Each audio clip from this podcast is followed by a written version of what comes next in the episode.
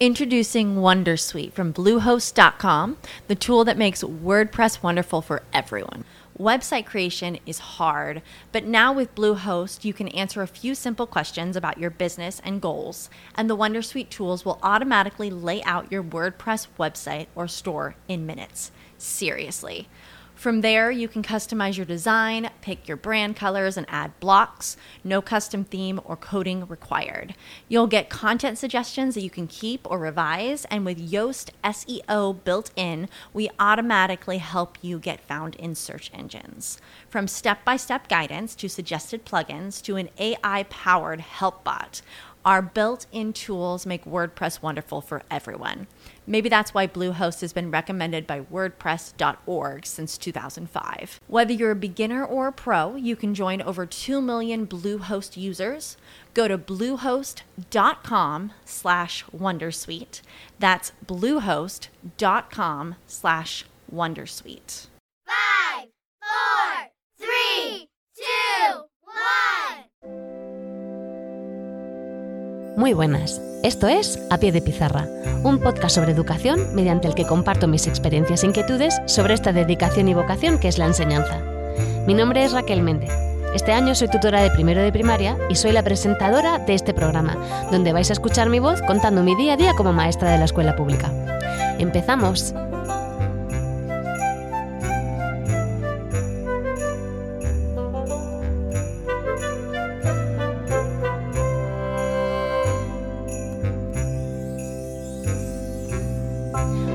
Buenas a todos y gracias otra vez por estar ahí. Bueno, en el episodio de hoy voy a hablaros eh, del paso a primaria secundaria, ya que este paso puede ser bastante importante, bueno, no puede ser, es que es bastante importante en la vida de todos los niños. Es un cambio eh, a nivel académico, de relaciones sociales, de relaciones no solo con los compañeros, sino con, con los profesores y puede ser bastante duro para algunas personas afrontarlo. Eh, bueno, Voy a, tengo el placer de entrevistar a Eva Pollato, que es una profesora de plástica, eh, cultura y comunicación audiovisual. Ha trabajado en muchísimos institutos y pues ella tiene bastante experiencia con chavales, puesto que no da solo en secundaria, da también en bachillerato, entonces nos puede contar y dar un poquito de luz a cómo ve ella desde el otro lado, porque claro, yo lo veo desde la escuela primaria, cómo ve ella el paso de estos alumnos que dejamos con tanto cariño en sexto y cómo los reciben ellos en el instituto. Así que gracias, muchísimas gracias Eva. Hola, buenas tardes. Eh, bueno, pues eh, la verdad que, mm, el paso que, sufren, ¿no? por decirlo de alguna manera, lo, los alumnos de, primaria a secundaria es bastante duro. A lo mejor no para los más maduros, pero sí para, pues en general, para un grupo de, alumnos pues amplio. Eh, los alumnos vienen con miedo a primero de la ESO, los ves muy, pues se ven muy mm, eh, inseguros, eh, sobre todo por la relación que, que puede existir entre profesor y, y alumno. Eh, no nos conocen y tienen pues pues tienen sus miedos, ¿no? Sobre todo porque pues siempre les dicen, pues te va a tocar el profesor de yo qué sé, de matemáticas y este es que es muy duro porque es que este es un, un hueso duro de roer. Bueno, ellos utilizarán otro tipo de palabras seguramente, pero pero bueno, vienen con bastante miedo y mm, es verdad que nosotros como profesores de secundaria somos somos un poquito serios con los alumnos cuando empezamos. Y, mm, y yo soy la primera que, considero que, que, soy dura, ¿no? Nosotros también tenemos nuestros miedos, no sabemos cómo, eh, cómo enfrentarnos a ellos porque no los, no los conocemos y las respuestas hacia, hacia ellos, o la, la, las respuestas de ellos, mejor dicho, hacia nosotros, que, que, pues que vamos a sufrir, eh, pues no sabemos cómo van a ser. Entonces, bueno, pues siempre se empieza un poquito eh, pues tanteando el terreno. Y nada, y a ver. Claro, porque en, nosotros en el colegio, por ejemplo, si yo voy a coger un cuarto, hablo con la tutora que les ha dejado en tercero de primaria y ya pues tengo esa información. Aparte son niños que los hemos visto durante toda su escolaridad en el centro, pero vosotros os encontráis que se forman nuevos grupos y nuevas relaciones entre compañeros. Vienen de diferentes centros de educación primaria que a lo mejor tienen estilos de, de, enseñanza totalmente diferentes, se juntan en una clase y no se conocen ni entre ellos ni os conocen a vosotros. Y claro, el problema es que tendríais que hablar con cinco tutores diferentes de la procedencia de cada uno de los alumnos. Entonces, claro, estáis un poco como en aguas movedizas, ¿no? Hombre, los orientadores de los centros de secundaria eh, suelen eh, hablar con los tutores de, mm, de, primaria. No sé si en tu caso no he coincidido que uno, algún orientador de secundaria hable con uno de primaria. Bueno, eh, normalmente, si hay algún tipo de mm, problema con algún alumno en concreto, eh, pues en las reuniones que se suelen hacer en secundaria sí que nos, eh, informan em, pues, de la problemática de los alumnos. Pero no es lo normal, no nos informan de todos los alumnos, son alumnos que vienen nuevos a, las aulas y poco a poco te tienes que ir haciendo con ellos. es complicado, es complicado porque Mm, es verdad que hay muchos que son muy buenos, pero hay otros pues que vienen retorcidos, vienen sin ganas, eh, cada uno es de su madre y de su padre. Y, bueno, pues ¿qué tienes que hacer? Em, tienes que hacer torres, castillos de, naipes para ver em, por dónde entrarle a cada uno, ¿no? Y, y, cómo llegarle a cada uno para que, pues, pues para que se interese por tu asignatura, para que mm, yo qué sé, pues para que funcione todo, para que haga, se haga un, un, que funcione, vamos, en pocas palabras. Vamos, que se cree la magia, porque nosotros en primaria lo tenemos más fácil. Aunque haya especialistas, la verdad que pasamos más tiempo con nuestros alumnos, porque yo no solo le doy el inglés, yo le doy las matemáticas, le doy la lengua, le doy las sociales, las ciencias de la naturaleza, pero claro, vosotros muchas veces os encontráis que, por ejemplo, tú eres la, la profesora de plástica y te toca una tutoría y tú no ves a tus alumnos a diario y tienes que gestionar pues todos los problemas que tienes en el aula, la relación con los padres y cualquier conflicto que pueda surgir. Entonces, supongo que será un reto pues establecer esa relación de más apoyo y confianza con los, con los alumnos y con los padres, que eso es lo que te quiero preguntar. ¿Cómo es la relación en secundaria de un tutor y los padres de los alumnos?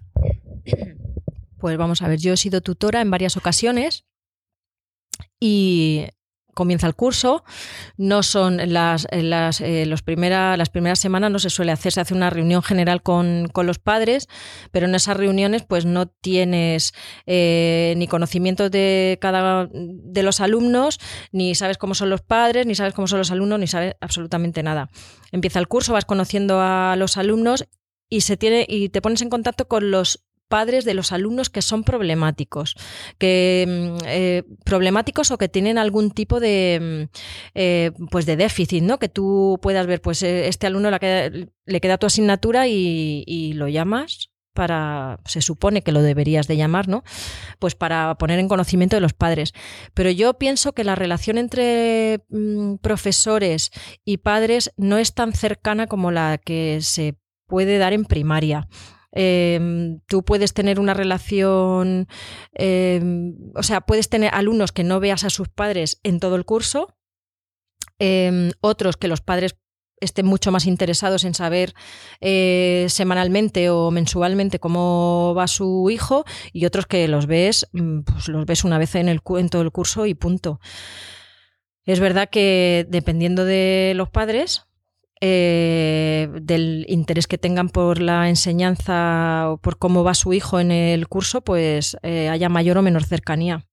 Pero lo normal es que nos veamos poquito. Claro, yo en primaria mm, tengo cola. Todas las, todas las semanas tengo tutorías y tengo, o sea, tengo cola de padres esperando para, para entrevistarse conmigo. Tengan problemas o no, simplemente porque quieren saber cómo va el aprendizaje de sus niños. Entonces, claro, es que es un cambio eh, totalmente... pasan desde estar súper controlados en el cole a una enseñanza que es un poco más, más libre, porque claro, pasan a, también, a tener también un montonazo de asignaturas que es una pasada para un niño. Pasan de estar recogiditos a un ambiente mucho más amplio, con más profesores, 100 mil millones de asignaturas, mogollón de exámenes, y eso pues para ellos también debe ser difícil. Entonces entiendo que muchos niños se sientan ahí un poco perdidos. Y ahora te voy a preguntar, digo esto porque te quiero preguntar.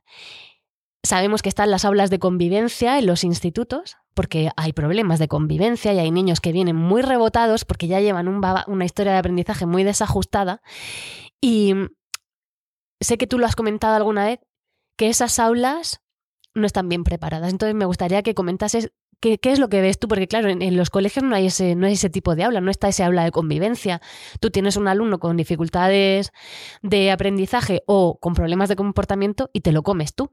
No tienes ese aula. Cuenta, me, gustaría que lo comentases. Bueno, yo creo que el, aula de convivencia es un aula que podría funcionar muy bien porque son aulas que están, bueno, pues que están hechas para, para los alumnos que de alguna manera no se adaptan en clase. Y claro, tú no puedes tener un alumno reventando continuamente una clase porque tienes más alumnos que sí que quieren, eh, quieren trabajar ¿no? y quieren aprender. Entonces, em, ese alumno, que no todos los centros lo tienen, ese alumno se va al aula de convivencia y en el aula de convivencia, pues dependiendo de la asignatura que lo haya mandado, tú le das un trabajo. Eh, que tiene que realizar en el, en el aula. Supongo que en algunos centros el alumno hará el trabajo, en otros centros no hará el trabajo y yo he visto mm, en centros donde se, hay tal cantidad de alumnos en el aula de convivencia que al final se dedican a hablar los, eh, entre ellos, están allí como si estuvieran en el patio. Eh, yo pienso que estas aulas deberían, mm, deberían de estar em, o sea, debería de llevarlas profesionales mm, como un psicólogo, un psicólogo del centro eh, que esté en ese aula para recibir a esos alumnos y hablar con ellos y, preguntarles eh, eh, por qué siempre está en ese aula, o sea, por qué continuamente mm, es su aula de referencia, por decirlo de alguna manera, ¿no? Em, estos alumnos mm, lo que necesitan es hablar, porque cuando los tienes en clase, yo te diría que desde que desde que empecé, o sea, desde que empezaron las aulas de convivencia, he mandado solo a un alumno continuamente al aula de convivencia, pero ya porque son faltas de respeto, insultos y demás. Pero los alumnos al final lo que buscan es hablar, quieren hablar, aunque parezca que no, ellos quieren hablar con el profesor, quieren desahogarse. ¿Por qué? Porque mm, ellos no quieren estudiar, no tienen ganas de estudiar, son alumnos que son, están muy perdidos, eh, están, eh, no, se adaptan y, y, entonces muchos sienten la necesidad de hablar. Si tú le das ese, mm, esa pequeña confianza, ¿no? Intentas acercarte a ese alumno, al final acaba hablando contigo y te das cuenta de la problemática que lleva detrás, que Tú no puedes enseñarle a un alumno lo que es el círculo cromático cuando tiene todos esos problemas mm, mm, en su mochila, ¿no? Lo, que lleva dentro. y, es verdad que cuando los alumnos empiezan a descargarse contigo, empiezan a hablar, haces de psicólogo, haces de profesor y de psicólogo. Entonces empiezan a hablar contigo, empiezan a rendir en clase. Se sienten con la confianza en tu clase de, de, poder trabajar, porque saben que pueden, en un momento dado, pueden hablarte de sus problemas, como les apetece ponerse a hacer, a pintar el círculo cromático. Yo digo el círculo cromático como puedo decir, yo que sé, cualquier cosa de, de la asignatura. Em, lo más fácil que es echarlos al aula de convivencia. ¿Por qué? Porque no te deja dar la clase, porque los alumnos le molestas, pero esas aulas mm, deberían de estar dirigidas por, gente profesional. Y yo creo que cada un, que nosotros somos profesionales, pero somos profesionales de la, de la asignatura que impartimos. Y ese tipo de alumnado necesita otro tipo de profesional. Entonces necesitamos más psicólogos en los centros de secundaria. Estoy totalmente de acuerdo, porque em, en la adolescencia es cuando empieza a salir realmente la personalidad que se está formando durante toda la etapa de primaria, que ya se ve, ya, los niños tienen su personalidad, que nadie me malinterprete, pero ahí es el paso de la, a la edad adulta, porque van a entrar siendo niños y van a salir con 18 años, ya son adultos. Entonces tenéis que lidiar con una serie de problemas que no solo afectan a nivel personal, sino también a nivel relacional y a nivel de vuestras asignaturas. Entonces, eh, me gustaría que me comentaras cuáles son las, las inquietudes que muestran los niños, por ejemplo, a nivel sexual, el, el, uso de las drogas, los trastornos alimentarios. ¿Qué tipo de cosas ves tú en, en las aulas? Porque claro, algunas de estas conductas empiezan en primaria, pero no son más inocentes. Y otra, primero esa pregunta y luego, ¿crees que deberíamos volver a la primaria hasta lo que es ahora segundo de la ESO, que hiciéramos otra vez séptimo y octavo y mandar a los niños al instituto ya un poquito más cociditos en el horno. Entonces, primero, ¿qué problemas ves? ¿Cómo se enfrentan a la educación sexual, el, toda la información de drogas y tal? Y luego lo, lo otro, gestiona tú como quieras las preguntas. Bueno, pues yo es verdad que a mis alumnos les doy mucha confianza para, hablar conmigo sobre cualquier tipo de tema. Entre ellos el sexual, que es el que más les, les interesa.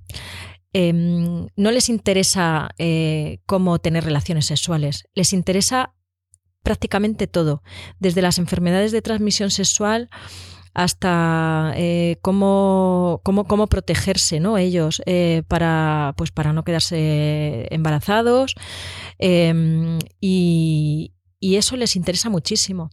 Entonces hay eh, alumnas y alumnos mm, vienen indistintamente a, hablar conmigo cuando em, cogen confianza y te hacen preguntas que, que te quedas ojiplática de ver la poca información que tienes y entonces te das cuenta de por qué los alumnos se quedan embarazados, o sea, por qué una alumna se puede quedar embarazada tan joven, ¿no? Porque tiene muy poca información. Em, las relaciones sexuales em, no se pueden prohibir porque a cualquiera en cualquier momento nos da un calentón y hacemos lo que pues lo que nos venga a la cabeza o nos venga al cuerpo en ese momento. Entonces, Em, si ese alumno eh, no está educado sexualmente, mm, pues tendrá problemas y se quedará embarazado o embarazada. Bueno, a mí se queda, digo embarazado porque se queda la pareja, ¿no? Eh, aunque luego la problemática mayor la tiene la mujer. Eh, si el alumno está informado, seguramente ponga medios y aparte de evitar embarazos, que yo te diría que para mí es lo de menos, puedes evitar un SIDA, puedes evitar una gonorrea, puedes evitar, no sé, un montón de enfermedades de transmisión sexual, eh, que creo que se podrían evitar en, un centro. Em, yo he tenido eh, alumnos eh, a los que los padres no les han dejado em, ir a las charlas de educación sexual que se han impartido en los centros y realmente están enfadados, están enfadados con, sus padres porque ellos sienten la necesidad de preguntar y es que no se atreven a preguntárselo a los padres, o sea, es que se sienten incapaces de hacer una pregunta de, de, sexualidad a su padre o a su madre, entonces les es más fácil preguntárselo pues a un profesor o a un profesional. Y, y a mí me hacen preguntas que, que me quedo muerta, o sea, no la voy a decir aquí, ¿no? Pero, pero niñas de, tercero de la ESO que no conocen absolutamente nada su cuerpo, que no conocen cómo mm, pueden, se, les puede transmitir el, SIDA o una enfermedad, yo qué sé, digo gonorrea porque tampoco es que yo sepa mucho de enfermedades de transmisión sexual, pero vamos, enfermedades de transmisión sexual. Y, y bueno, pues les cuentas lo, pues lo que lo básico, tu experiencia y sobre todo les dices que tienen que comunicárselo a sus padres y que les, si los padres no se atreven, pues que los lleven a, que los eduquen, ¿no? A que, les enseñen. Y mm, luego otro tipo de, de, de problemática, drogas, alcohol y eso, pues hablan de eso, Introducing Wondersuite from Bluehost.com, the tool that makes WordPress wonderful for everyone. Website creation is hard, but now with Bluehost, you can answer a few simple questions about your business and goals, and the Wondersuite tools will automatically lay out your WordPress website or store in minutes. Seriously. From there, you can customize your design, pick your brand colors, and add blocks. No custom theme or coding required. You'll get content suggestions that you can keep or revise, and with Yoast SEO built in, we automatically help you get found in search engines. From step by step guidance to suggested plugins to an AI powered help bot, our built in tools make WordPress wonderful for everyone. Maybe that's why Bluehost has been recommended by WordPress.org since 2005. Whether you're a beginner or a pro, you can join over 2 million Bluehost users. Go to bluehost.com slash wondersuite. That's bluehost.com slash wondersuite. Every day, we rise, challenging ourselves to work for what we believe in. At U.S. Border Patrol, protecting our borders is more than a job, it's a calling. Agents answer the call, working together to keep our country and communities safe. If you're ready for a new mission, join U.S. Border Patrol and go beyond. Learn more at cbp.gov/careers. pero mm, sobre todo con el alcohol, ¿no? Ah, pues vaya borrachera me he pillado, porque el fin de semana, no sé qué, pues tú les puedes decir que eso está mal, que les- para su cuerpo no les va a venir bien en el futuro, pero no les interesa tanto como les puede interesar la, educación sexual. Es lo que más les interesa. Y lo que más tabú, eh, pues lo que más tabú mm, es, ¿no? Entonces, ahí hay un, un gran problema. Y luego la otra pregunta que me habías hecho, que se me ha olvidado. Si crees que deberíamos volver a que los niños se quedan hasta segundo de la ESO. Sí, sí. Bueno, yo siempre he sido partidaria de eso. He sido partidaria de que los alumnos de primero y segundo de la ESO debe- deberían de estar en, en- en primaria. Eh, creo que vienen eh, muy muy pequeños a, los centros, ¿no? Y se juntan con gente ya más mayor y más resabiada y son muy pequeños todavía. Eh, yo he estado en centros donde mm, en, Corbera, por ejemplo, ¿no? que es un centro maravilloso el que hay allí, y los compañeros son maravillosos. Y, mm, los chavales eh, pasan de primaria, o sea, infantil, primaria y secundaria hasta en el mismo centro. Y no tiene nada, absolutamente nada que ver el trato de los alumnos con los profesores eh, que cuando estás en un instituto donde los alumnos llegan de terminan sexto y empiezan a hacer primero y segundo. O sea, los alumnos que están en un CPI VAS me parece que el- son más maduros. El, el trato con el profesor es mucho más no, es más noble, son mm, no sé, los veo que están, que tienen el cerebro más amueblado, no sé por qué, pero en, en un centro pues, por- co- como el que estoy este, en- estoy este año, ellos quieren ser mayores, pero no lo son. ¿Sabes? Y entonces entran ahí y, te- y quieren un poco pues enfrentarse como así al profesor, son más chules. Yo siempre le digo a, Moisés, que él es profesor de primaria, ¿no? Mi marido, y, y le digo, es que vosotros sois dioses en los centros y sois los reyes y nosotros de repente de un año para otro, de un curso, no, perdona, de un verano, terminan los dos meses de verano y de ser reyes nosotros somos ogros. O sea, es como esto es como un cuento. Vosotros sois los del castillo bueno y nosotros somos los de las mazmorras. ¿Por qué en secundaria mm, el alumno se piensa que, los profesores somos malos? Pues yo que pienso que porque mm, nos acercamos menos a ellos. Yo creo que deberíamos ser más cercanos. Sí, yo creo que es como cuando vas por la cuerda floja, en el colegio tienes la red, ¿vale? Y si te caes, sabes que van a cogerte y allí es quién va a ponerme la red, quién me va a recoger. Se sienten como un poco perdidos. Yo lo sé por mis alumnos que dejé en junio, que han pasado al instituto, que cada vez que tienen un día libre se me plantan en el colegio, se me meten en mi clase de primero a ayudarme, ¿sabes? Porque les encanta, señor, nosotros te ayudamos y yo, vamos, me derrito. Y me cuentan eso, señor, es que, bueno, si mi tutor, si mi tutor lo veo a la hora de tutoría y me da una hora de música, puf, pues si no sabe algunas veces ni cómo me llamo.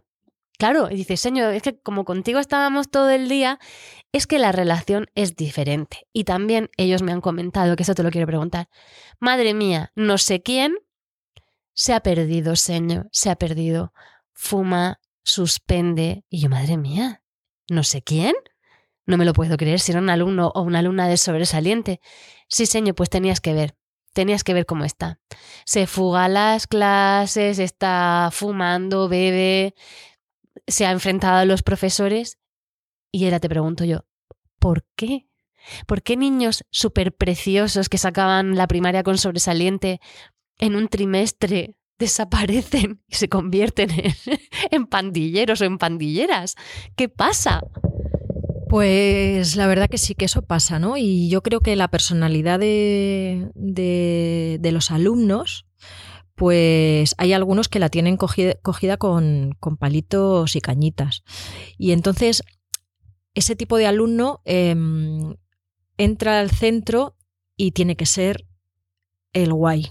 Porque es verdad que tú cuando entras a, en primero dices, ya está el típico alumno que quiere ser el gracioso, que quiere ser el que llame la atención, que quiere ser el ese, esos alumnos, muchos se pierden porque se juntan pues, con alumnos que llegan ahí que no tienen ganas de, absolutamente de hacer nada, no tienen ganas de trabajar eh, y al final pues mm, dejan de ir a las clases, se juntarán a fumar por el patio, por sitios pues, donde, nos, pues, donde no los veamos, ¿no? porque está prohibido fumar en los centros, pero siempre tienen algún rincón o algún escondite donde darle una calada eh, a escondidas a un cigarro.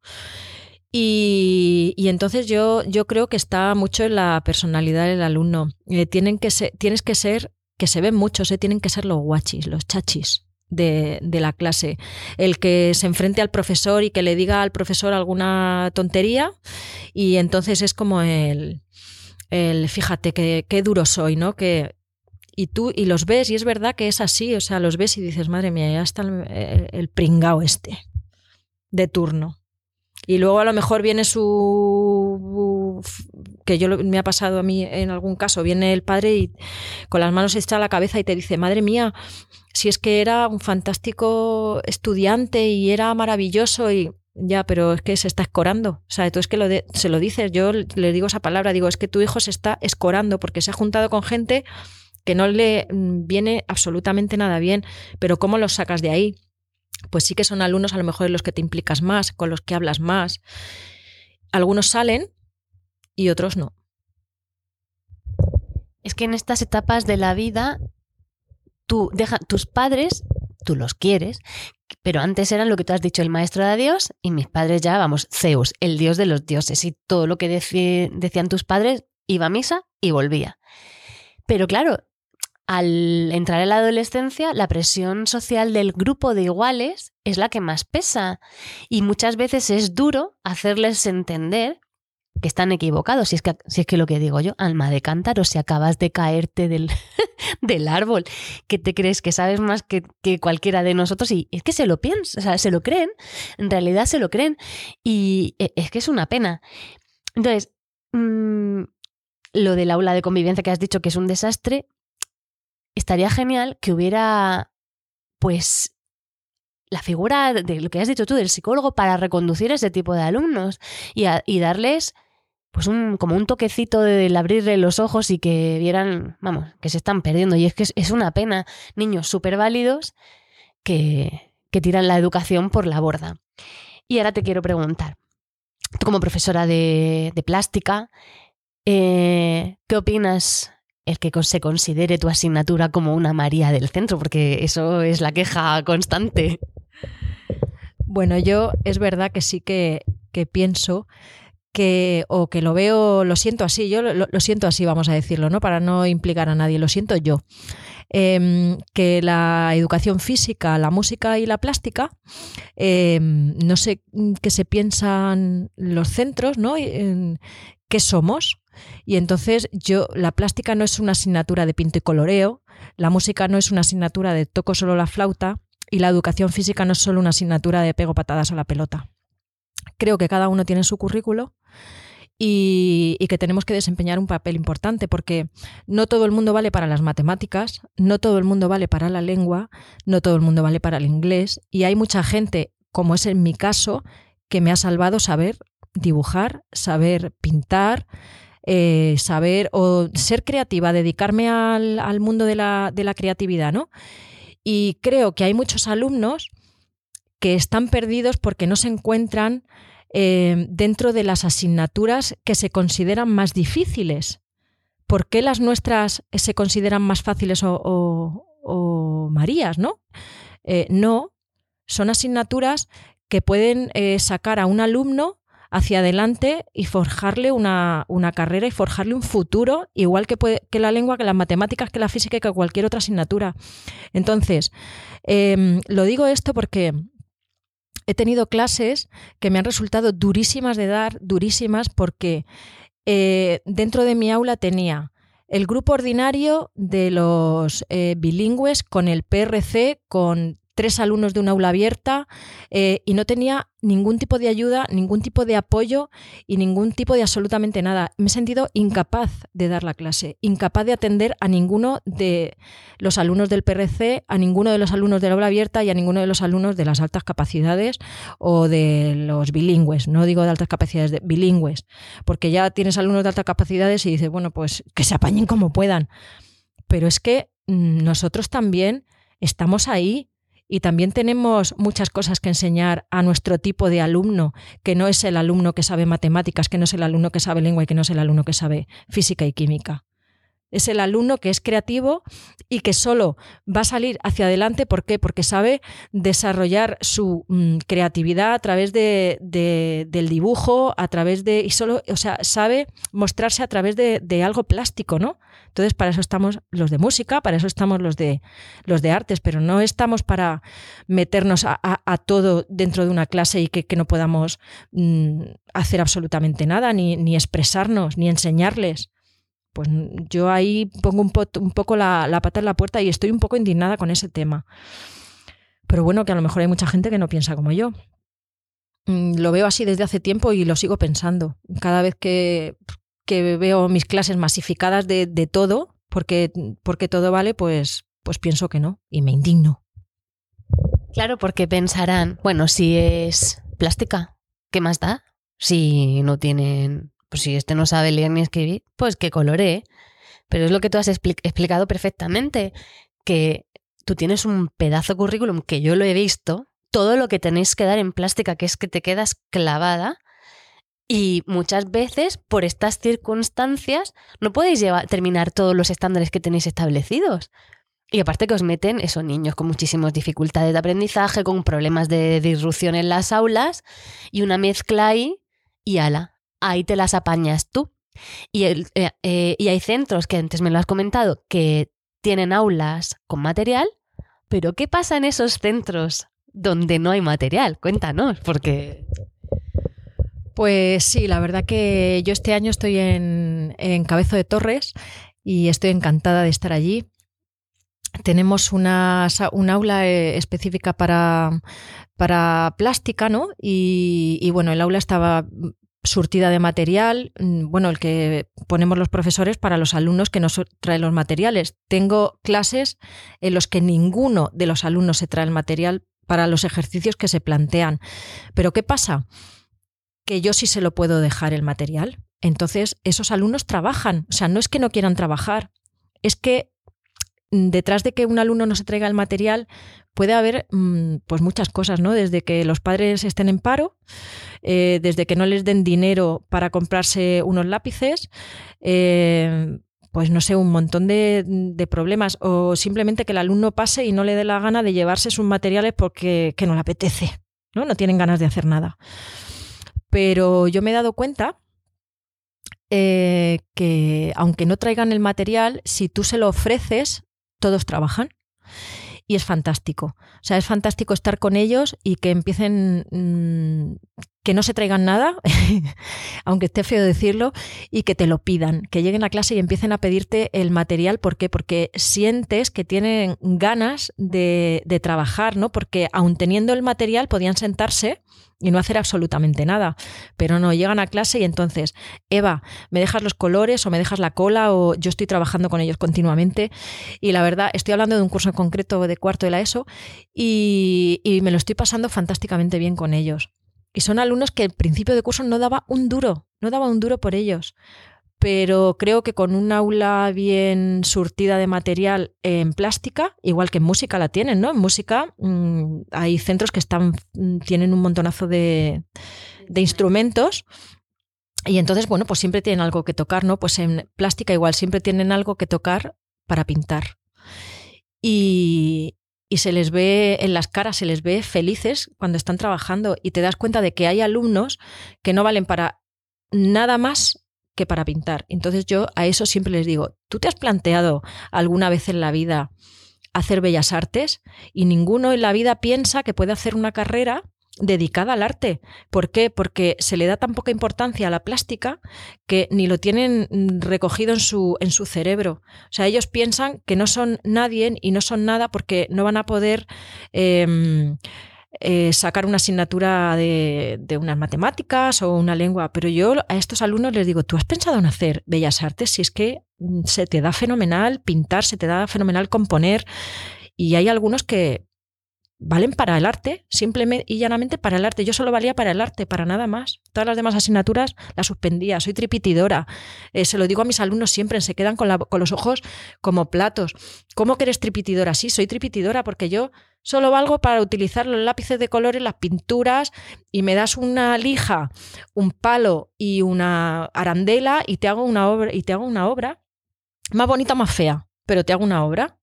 Pues hay alumnos que solo, valen, solo valemos para eso. Pero ¿quién nos mira? Nadie. Es que ese es el problema, que encorsetamos a los alumnos en un sistema educativo que para mí solo es como los burros, ¿no? Cuando le pones lo de tapar los ojos para que solo vayan para adelante. Entonces los que saben seguir el camino perfecto, pero los que no, estamos matando, matando a muchísimos niños y yo creo que también eso tiene que ver los problemas de comportamiento que se dan en las aulas, sobre todo en secundaria. En primaria también se, ven, ¿no? Niños que dices tú, si es que no, si es que no le gusta el colegio, si es que algo estamos haciendo mal. Entonces, estaría fenomenal que a mí me encanta que, que tú hayas dado tu voz y que hayas dicho que tú te has sacado tu posición, tú eres profesora de plástica y eres tripitidora y eres una máquina creando, yo doy fe, doy fe porque he visto tu obra, y esas personas hay que rescatarlas en el sistema educativo y se pierden en los institutos. Y es una pena porque nos estamos perdiendo dramaturgos, cineastas, actores y actrices, músicos, e, e, escultores, pintores y todo porque desde las aulas no le estamos dando lo que realmente necesitan nuestros alumnos. Entonces, me encanta escucharte esa pasión con la que tú trabajas con tus alumnos y que muchas veces me has dicho, es que muchas veces el currículum no sirve y te lo tienes que reinventar para llegar a tus alumnos. Entonces, yo te veo a ti y hay un rayo de esperanza en lo que son los institutos, te lo digo de verdad. Solo quiero darte las gracias por haberme dado la oportunidad de entrevistarte y eh, ya te utilizaré para próximos podcasts. Bueno, gracias a, ti eh, por haberme llamado, por haber venido y, bueno, que me encanta a ver si esto lo oye muchísima gente porque la verdad que hay alumnos que, que lo necesitan, necesitan que pongamos palabras en su boca que ellos no son capaces de decir. Y a vosotros os veo pronto. Hasta la próxima.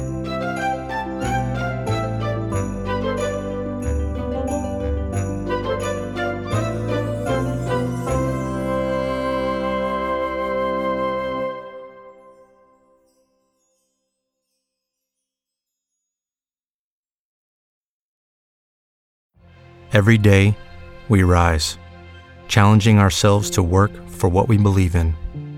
At U.S. Border Patrol, protecting our borders is more than a job, it's a calling. Agents answer the call, working together to keep our country and communities safe.